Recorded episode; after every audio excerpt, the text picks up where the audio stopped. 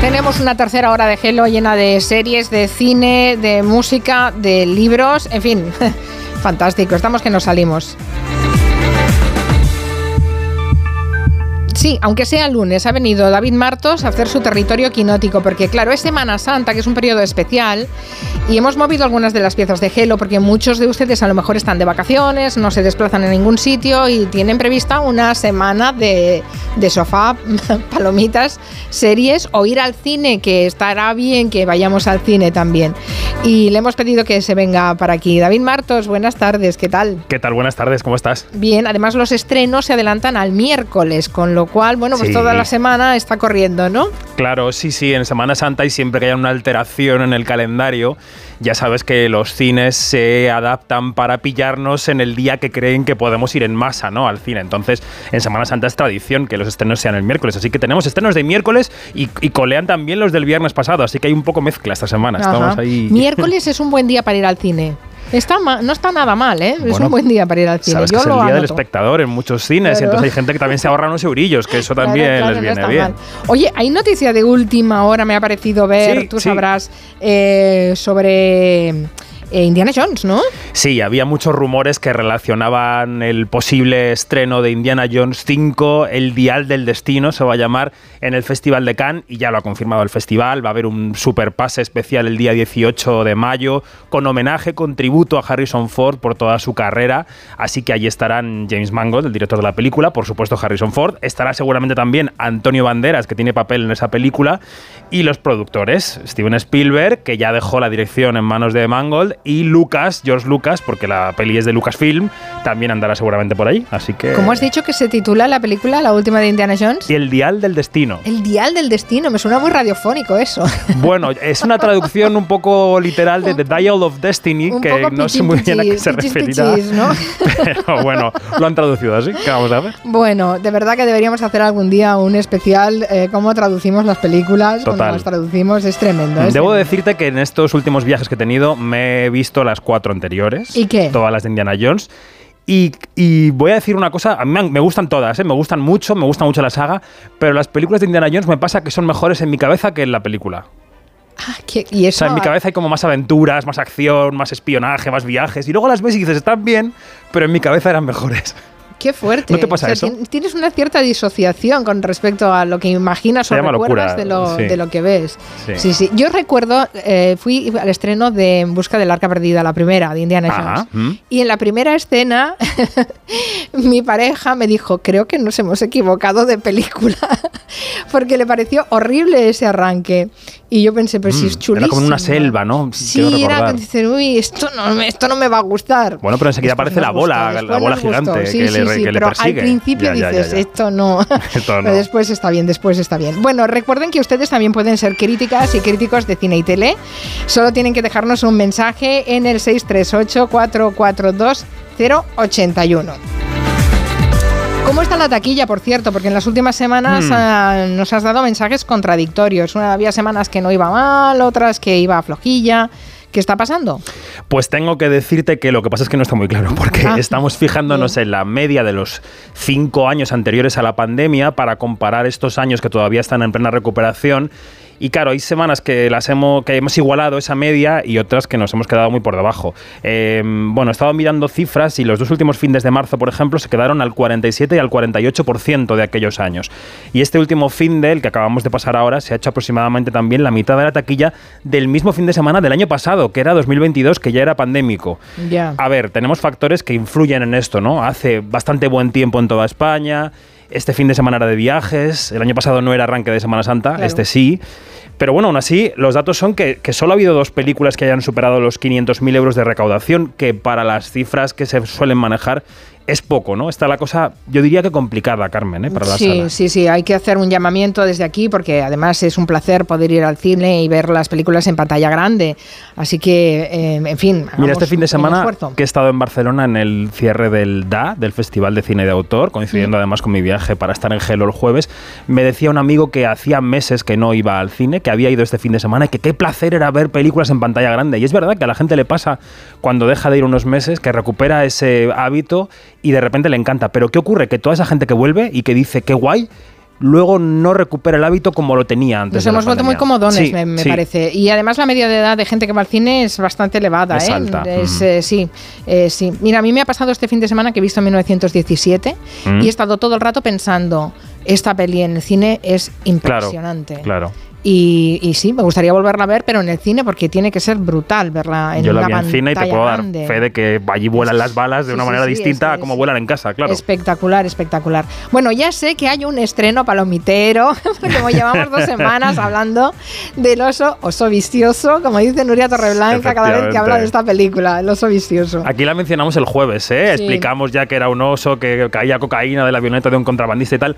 Bueno, pues ni siquiera el oso vicioso ha conseguido ser un éxito este fin de semana, ¿eh? Ah, no. ha superado el medio millón de euros, se ha quedado en 300 y pico mil. Las dos que sí que lo han hecho son Dragones y Mazmorras, de la que vamos a hablar ahora mismo en un ratito, y John Wick 4, que es la cuarta entrega de, de, sopapos de Keanu Reeves, que viene de la semana anterior y que no lo está haciendo mal, porque además ha tenido muy buenas críticas, pero no es un estreno propiamente de la Semana Santa. De lo que llega este miércoles, hay una peli infantil que sí que puede funcionar, aunque todo esté por ver. Mm, bueno, ahí lo dejo. Mm, vale, bueno. Estas semanas estamos viendo una tendencia, que es que están llegando al cine películas sobre juegos míticos. No, sé si va por ahí la cosa. Sí, sí, ¿Eh? sí, Pues yo creo que podemos empezar por esa película infantil que anunciaba, así que llegará el miércoles. Venga, pues podemos empezar por Super Mario Bros. la película, que se estrena este, este 5 de abril, que cuenta con las voces en la versión original de Chris Pratt y de Anya Taylor-Joy, que es la actriz de Gambito de Dama, que todos la conocéis, y es una versión, yo diría que netamente familiar y que suena así. No sé si sabes quién soy, pero estoy a punto de dominar el mundo. Hola. Eh, bien. Pero hay un problema. Hay un humano que lleva bigote, igual que tú. ¿Te crees que conozco a todos los humanos que llevan bigote y un traje idéntico al mío, además de una gorra con la inicial de su nombre?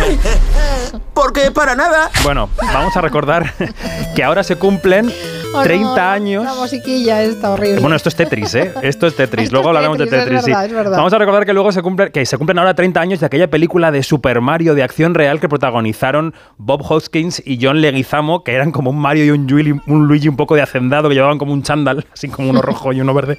Bueno, pues esta es una versión de animación con unos gráficos, eh, la verdad es que estupendos, muy entretenida. Yo creo que va a transportar a los chavales y a las chavalas de de que vayan al cine a ese mundo de las consolas que sí que han venido jugando estos años, ¿no? Es yo creo que la opción familiar de la semana y una película que hay que considerar. Vale, y Tetris, eh, que estaba sonando, ¿qué, qué, pasa con Tetris? Bueno, es que eh, Super Mario, si recuerdas, fue uno de los videojuegos de bandera de Nintendo cuando lanzaron la Game Boy a finales de los 80, ¿no? Salía con el Super Mario directamente. Me lo han contado, sí. No lo recuerdo especialmente, pero me lo han contado. ¿Cómo no lo vas a recordar? Sí, sí, haz un poco de memoria. Claro que lo recuerdas.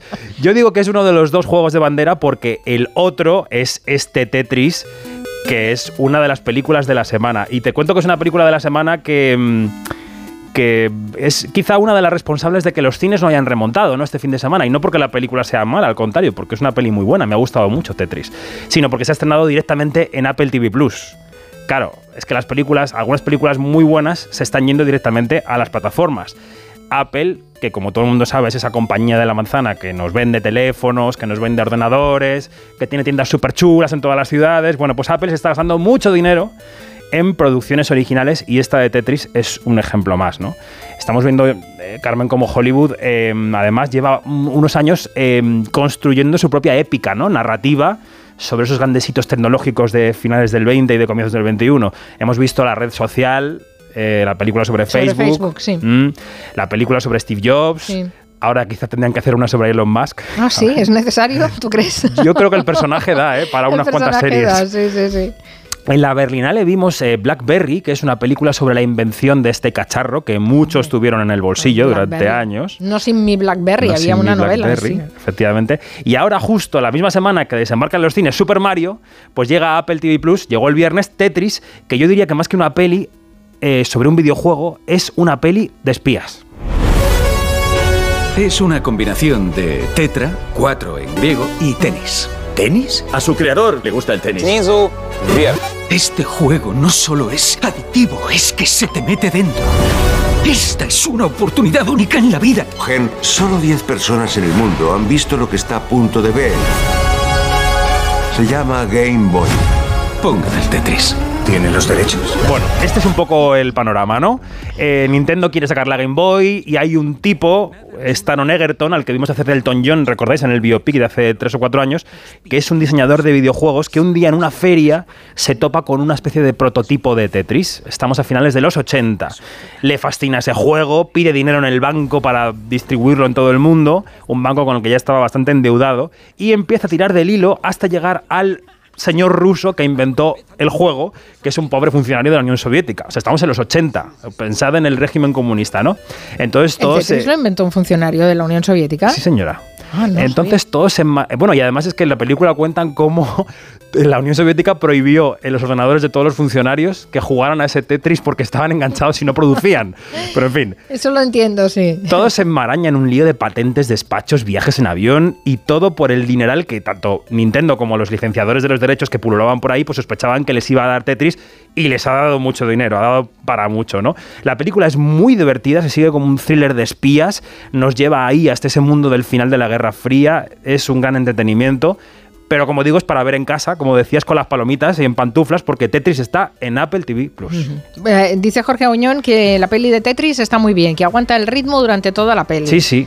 Y nos dice. Margo que aunque digas de no ir a verla, yo voy a ir con mi hijo a recordar cuando jugábamos juntos de pequeño. Que lo sepas, David Martos.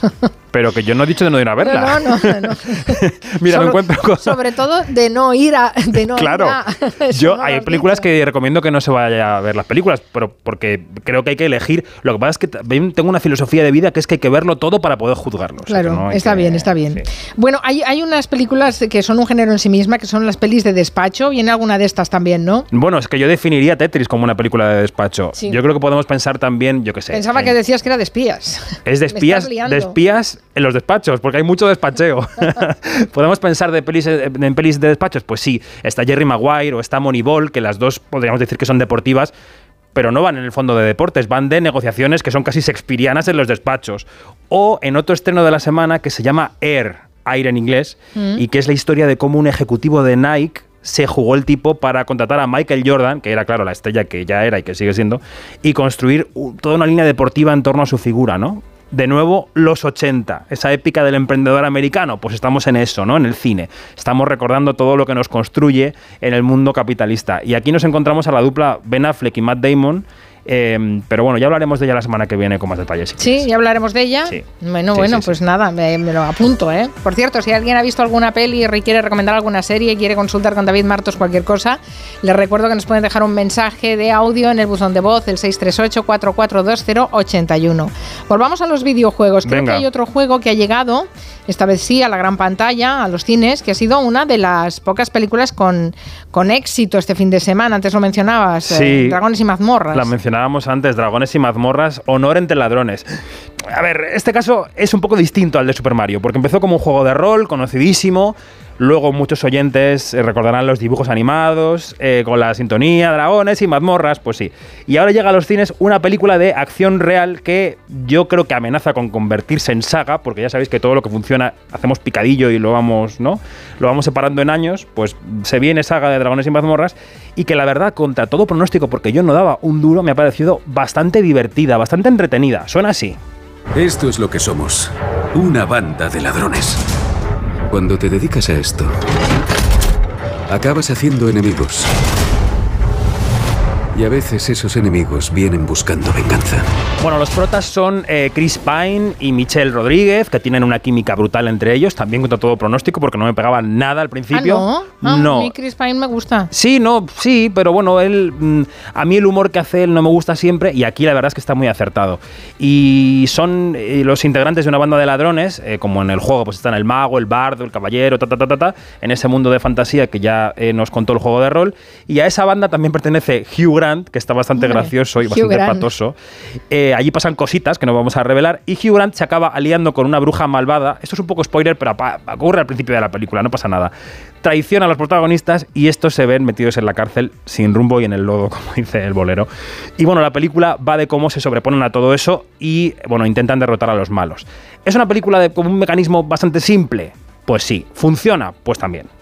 O sea que. Pues, ¿qué yo- más quieres? Yo iría a verla. Y yo me lo pasé fenomenal. Y además está René Jim Page, ¿sabes quién es?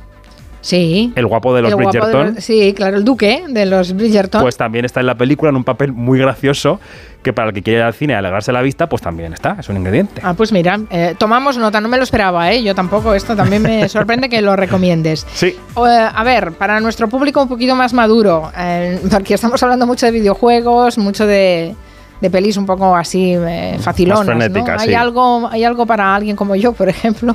Bueno, yo te veo viendo Dragones y mazmorras, pero Sí, dicho también. esto, dicho esto, tengo una comedia un poco más adulta, más reposada, más alejada de los videojuegos, pero no más alejada de las peleas, porque la pareja protagonista de esta peli se pelea todo el rato como si fueran Pimpinela y esas peleas son la salsa de, toda esta cinta, ¿no?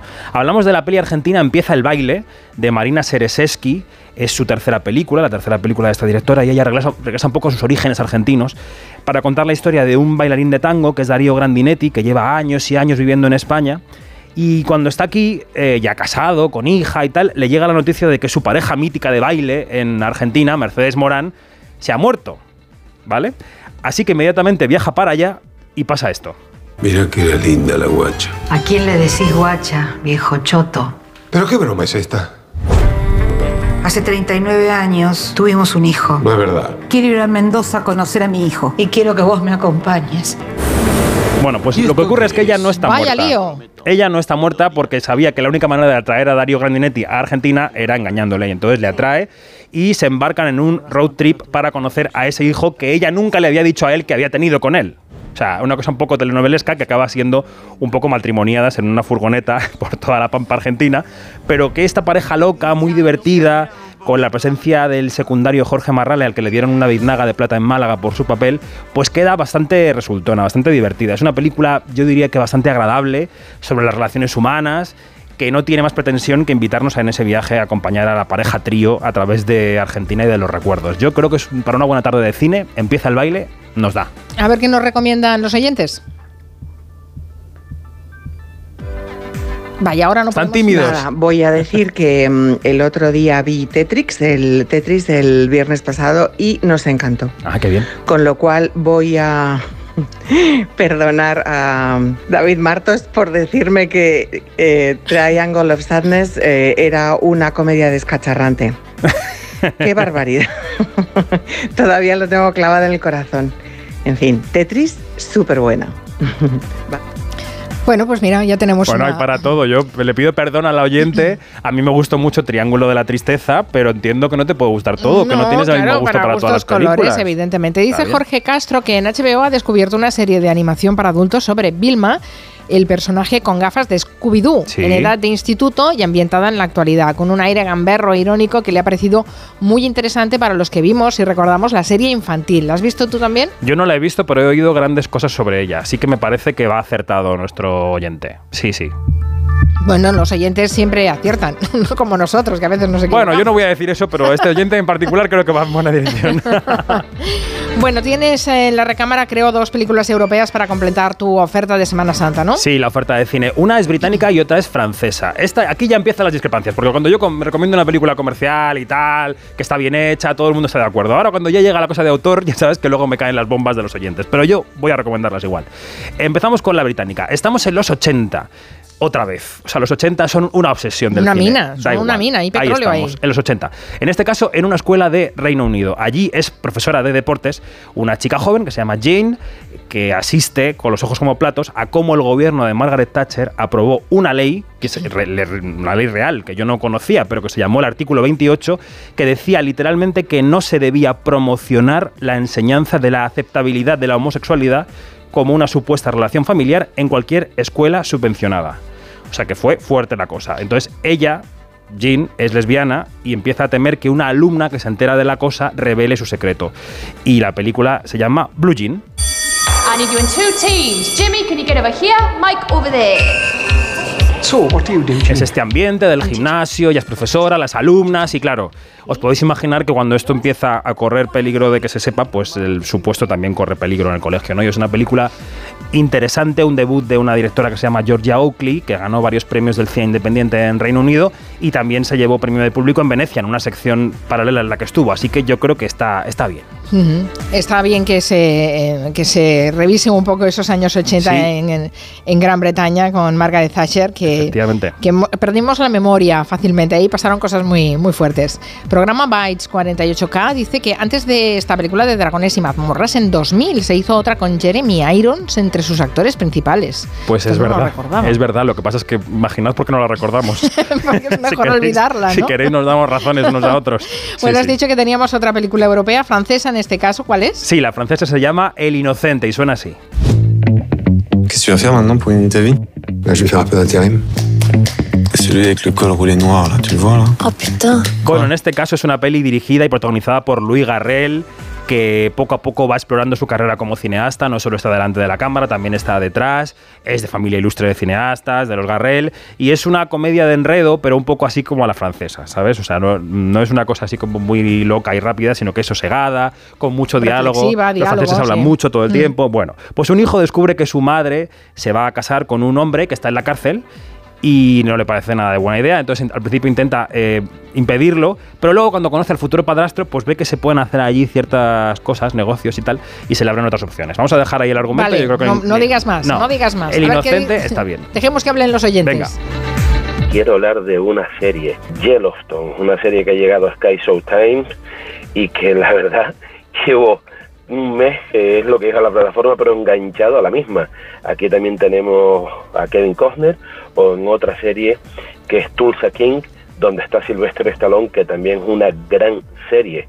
La verdad es que este canal Sky Showtime, no sé qué opinará David, ha llegado pisando fuerte a, a nuestras televisiones. ¿Qué te parece? Bueno, Yellowstone, eh, todos los que se creen muy sofisticados, que ven series de plataforma y que levantan un poco la ceja, Yellowstone es una telenovela de nuestro tiempo, protagonizada por Kevin Costner. Entonces, me parece bien. Yo creo que es una serie que está bien, que da lo que promete, te lleva a ese rural americano, eh, pasa todo lo que crees que tiene que pasar, está bien. Así que nada, yo eh, hay problemas porque Kevin Costner había dicho que, lo de- que dejaba la saga y están ahí viendo a ver si se queda o no se queda. Y la, la plataforma Sky Showtime, la verdad es que ha empezado con una oferta potente. Lo que ocurre es que hay tantas que tienen que encontrar su sitio. Pues yo qué sé, está Player Premium, está HBO, está Netflix. Tienen que todas que encontrar un poco su sitio, ¿no? Hay que ver cómo sigue. Eh, hablando de series, ¿nos recomiendas alguna? Sí, mira, mañana se estrena en Filmin, que es otra plataforma más, Self Tape, que es una serie dirigida y protagonizada por Joana y Mireia Vilapuch, que son dos hermanas en la vida real. eh, y que también son hermanas en la ficción. En la ficción son dos actrices hermanas que se reencuentran y en ese reencuentro pues saltan chispas. che la Mireia è tornata. Em quedaré aquí uns dies. Mira, conya, et busques un hotel. Joan, això també és casa meva. Vull dir, és casa Mariano. els No. Es una serie bastante fresca, juvenil, aunque tiene un tinte un poco drama. A mí me ha gustado.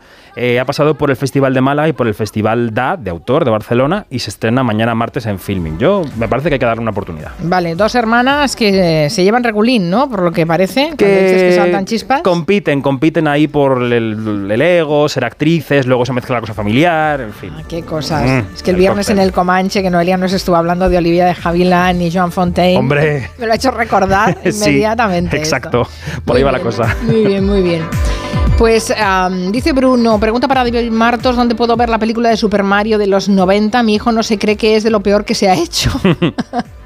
Pues no sé ahora mismo en qué plataforma está o si está en alguna, pero lo podemos investigar. Lo Vale. investigamos y luego lo ponemos en Twitter. Vale, vale, perfecto. Muy bien, David Martos. Ya empiezas tu Semana Santa, también ahora eh, tendrás que descansar un poquito, ¿no? Como todos. Bueno, estaré en casa descansando y tecleando, que yo no dejo de teclear nunca, pero sí, sí, Está me lo tomaré bien. con bueno, calma. sí, pero variarás un poco la rutina. Sí, para, sí. para muchos esta, esta semana es, es un- una variación de la rutina, aunque sigan trabajando, ¿no? Y desde la radio, como tenemos vocación de servicio público, ¿sabes lo que hemos hecho? Le hemos pedido a nuestro hombre que también está en Europa FM, Juanma Romero, que nos dé un toque festivo al programa. Ah, muy bien. Y tiene una lista de recomendaciones musicales. Hola, Juanma. Hola Carmen, hola a todos los oyentes de Gelo. Bueno, pues vamos a arrancar esta semana musical de recomendaciones en Semana Santa. Yo sé que te gustan mucho los karaokes, Carmen, pero no sé si también te gusta cantar cuando vas de viaje, en el coche, por ejemplo, que podemos lanzar pregunta a los oyentes. ¿Sois de darlo todo en el coche cantando? Pues para esto hay una banda fenomenal con los que empezamos hoy. Esto es Estopa. Cerebros perdidos buscan cabezas vacías, letras callejeras buscan canciones normales, versos con sentido como se cruzan dos vías, frases zalameras que parecen especiales. Qué mal repartido está el mundo desde el primer mes de enero. porque este juego dura un segundo y gana quien marca primero. Y si nos quedamos con las ganas, ponme el sello en la mano, que vuelvo mañana, vuelvo mañana temprano. Que cualquier día es fin de semana, igual que en las vacaciones de verano, con pantalón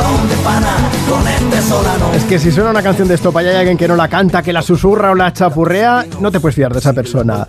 Bueno, hemos arrancado esta semana musical de Semana Santa con este lunes dedicado a las personas que se van de vacaciones, porque así es como se llama esta canción, vacaciones. Aunque si fuese en inglés, ¿cómo sería? Pues holiday.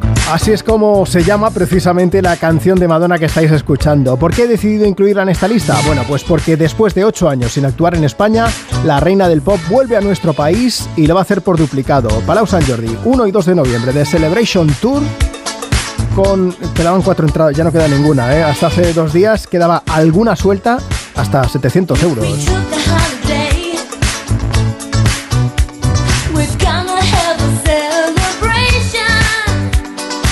Bueno, pues digo yo que si se han agotado es porque había muchas, muchas ganas de ver a Madonna de nuevo en nuestro país, insisto, ¿eh? ocho años sin verla. Y que no se diga un poquito de reggaetón hablando de vacaciones. Ven que yo te invito a cervecita fría, una compañía, un traguito al día, mi filosofía no me estreso, disfrutemos del proceso. Contigo siempre vacaciones, bailamos en los balcones,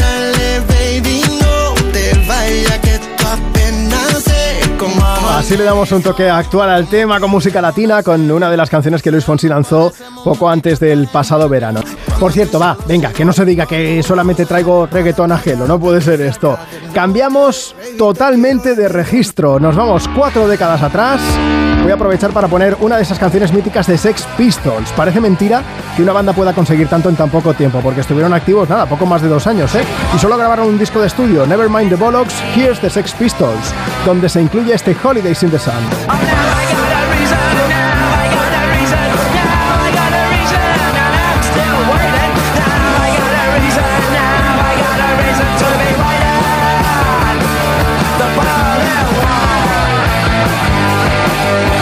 Cantándole al muro de Berlín, ellos dicen, los Sex Pistols, que pasan de vacaciones soleadas, que lo que prefieren es ir a Berlín porque les encanta el muro y la locura del lugar. ¿Y qué hacer después cuando estás en vacaciones? Hay algo que no se te puede olvidar. Vuelvo a tirar de karaoke, ¿eh? por si tenemos oyentes en el coche y alguien se anima a cantar. Carlos Tarque y Ricardo Ruy Pérez son los componentes de la banda murciana M-Clan que llevan años regalándonos canciones grandísimas, como esta, se llama Souvenir. Me gustaría regresar a mi planeta. Lo he visto todo aquí. Ayúdame a llenar esta maleta. Ya que no quieres venir, me llevo lo mejor en mi diario. Algunos souvenirs.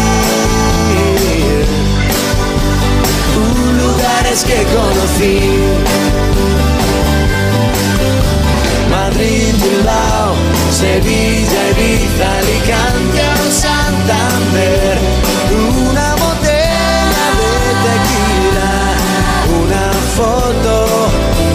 Ha hecho un montón de discos recopilatorios, son muy para cantar en el clan. Bueno, si tienes la puerta de la nevera que parece una fachada modernista, llena de imanes, esto es para ti. Souvenir, siempre hay sitio para alguno más. Y ya que estamos de Semana Santa, intentaré traeros cada día una canción temática, que no se diga, ¿eh? Aunque ya os digo que hoy no voy a innovar, hoy voy a ir a tiro fijo, caballo ganador, premio seguro, comodín del público, con esto. Dijo una voz popular.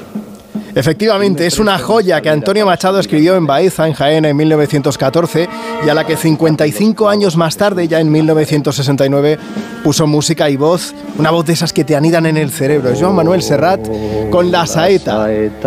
Es la canción con la que hoy despido esta primera toma de la Semana Santa musical. Mañana, mañana traeré otra que es un poco de Semana Santa y a la vez no, pero ya lo entenderéis.